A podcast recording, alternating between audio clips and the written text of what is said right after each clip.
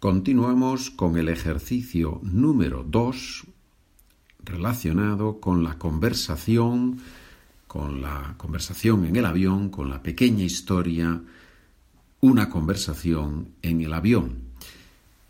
En el episodio anterior hicimos un ejercicio sobre el texto y en este, en este ejercicio número 2, vamos a practicar vocabulario en general, no, no relacionado con la historia, sino en general. ¿Qué tenemos que hacer en este ejercicio? Tenemos que decir lo contrario. Yo te voy a dar una frase y tú tienes que expresar lo contrario, el opuesto, lo opuesto de lo que yo digo. Bien. Normalmente se refiere a un adjetivo o al verbo, lo vas a ver en cada frase. Por ejemplo, número uno, subo a mi apartamento en el ascensor.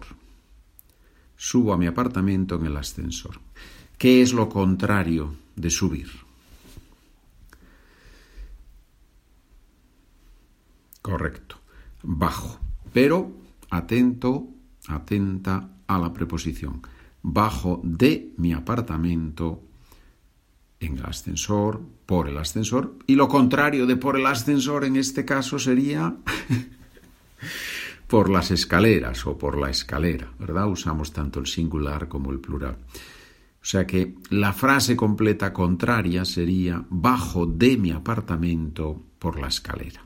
Bien, pero bueno, la idea es subir, bajar, esa es un poco la idea. Bien. Ya sabes que tienes las respuestas correctas en el documento que puedes adquirir en mi página de internet SpanishWithPedro.com o en grupos de cinco historias con todos los ejercicios, con todas las explicaciones, también están en Amazon, en mi página de Amazon, es, es muy fácil de encontrar si, si pones mi nombre, Pedro Fernández Fanjul F-A-N-J-U-L, Fanjul, Pedro Fanjul, Pedro Fernández Fanjul. Allí encuentras los ocho libros, me parece que hay ahora ocho libritos con historias y, y con ejercicios. Número dos, he comprado un coche. He comprado un coche. Número tres. Mi apartamento es gigantesco. Número 3. Mi apartamento es gigantesco. Número 4. Me he dormido. Me he dormido.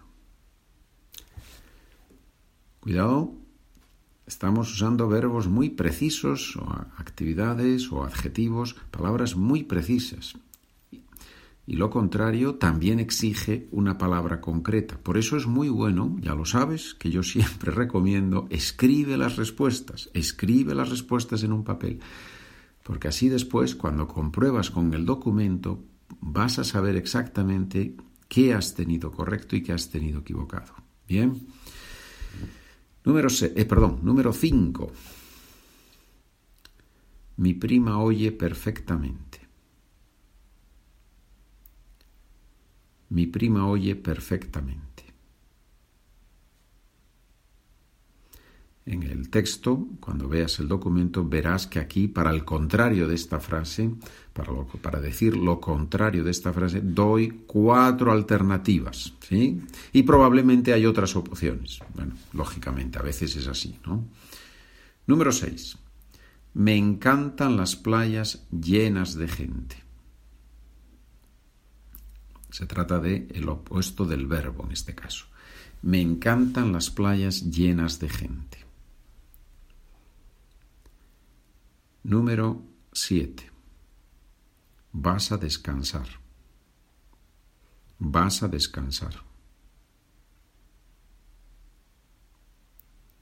Número 8.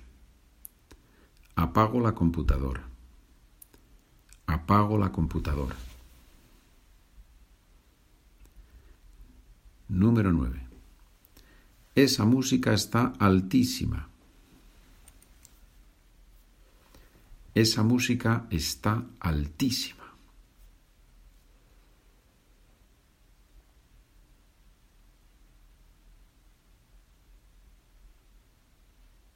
Número 10. Última frase.